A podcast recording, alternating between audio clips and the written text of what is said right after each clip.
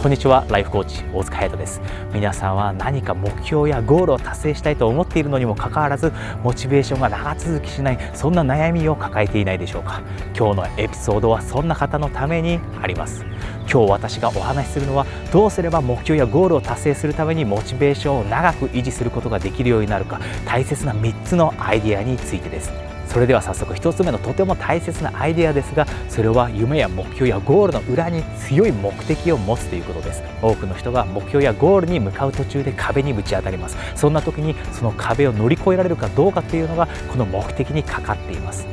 例えばダイエットをしたいと思っている人がいたとします。ですが多くの人がダイエットに失敗してしまいます。皆さんはその理由は多くの人が間違ったダイエットのアプローチをとっているからだと思うでしょうか？私はそうは思いません。そうではなくてそのダイエットをしたいというその目標やゴールの裏に強い目的がないからです。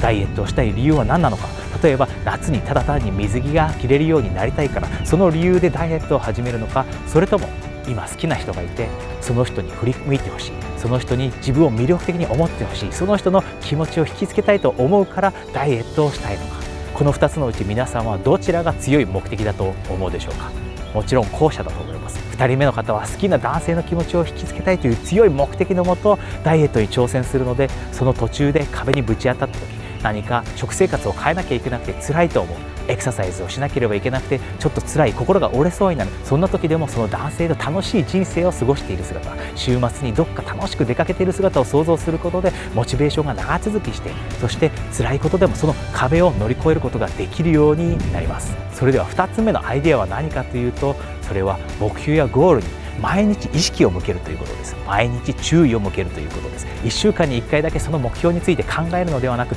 毎日考えるということです。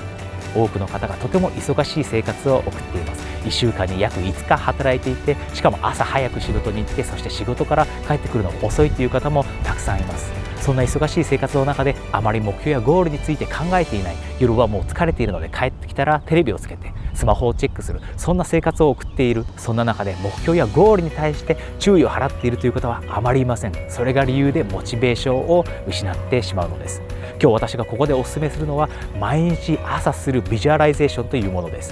どういうものかというと朝起きて十分水を飲んだ後に静かで自分一人になれる場所に行きます。そこで腰を下ろして目をつむって自分がその目標持っている目標を達成している姿を想像します。例えば英語を流暢に話せるようになりたいと思っているのであれば自分が英語を流暢に話せるようになっている姿をクリアに目を閉じて想像します。そしてここでもう一つとても大切なのが先ほど1つ目のアイデアで触れた目的も達成している姿も想像するということです。この英語の例では例えば世界中を旅して世界中に友達を作ってそして子供ができた時にその友達を子供に紹介することで子供に世界の広さを教えたい。それが目的だったとします。そうであれば毎朝起きた時に目を閉じてこんなことを想像します。海外旅行に行ってその旅先で友達と再会して綺麗なレストラン海辺のレストランで友達とお酒を飲みながら近況を報告し合う。そしてそこには自分のお子さんもいてそのお子さんも交えて楽しく会話をしている姿。それを想像してください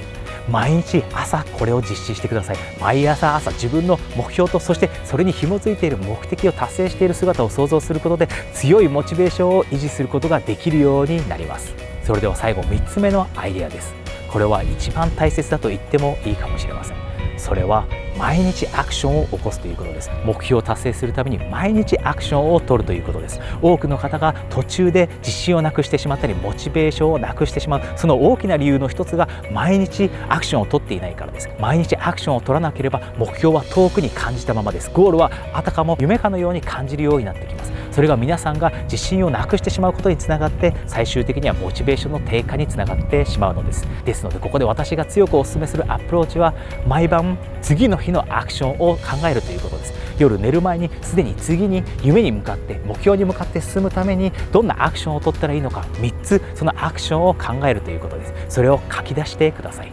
そうすれば毎朝起きた時に何をすればいいのか目標やゴールに向かうために何をすればいいのか分かるようになります。多くの方が忙しい生活を送っています。朝起きた時に何をやるのか決まっていなければああ明日やろう。家から帰ってきた時にも忙しくて疲れているのでいいや何をやればいいか分からないから明日やろうと先延ばしにしてしまいます。これを克服するためにも前日の夜に次の日にどんなアクションを取るのか3つのアクションを考えるようにしてください。小さいアクションでも構いません。誰かに E メールをする誰かに電話するというようなアクションでも構いません。3つ少しでも目標に近づけるようなアクションを考えるようにしてください。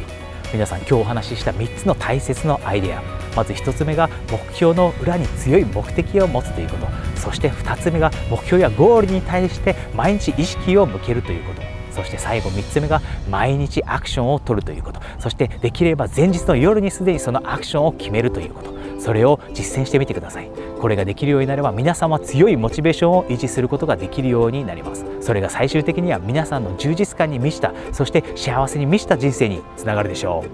う。Live beautifully and happily. ライフコーチ大塚隼人でした。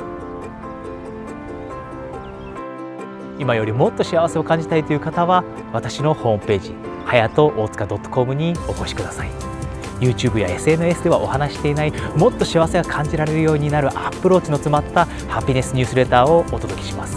ライフコーチ大塚隼人でした。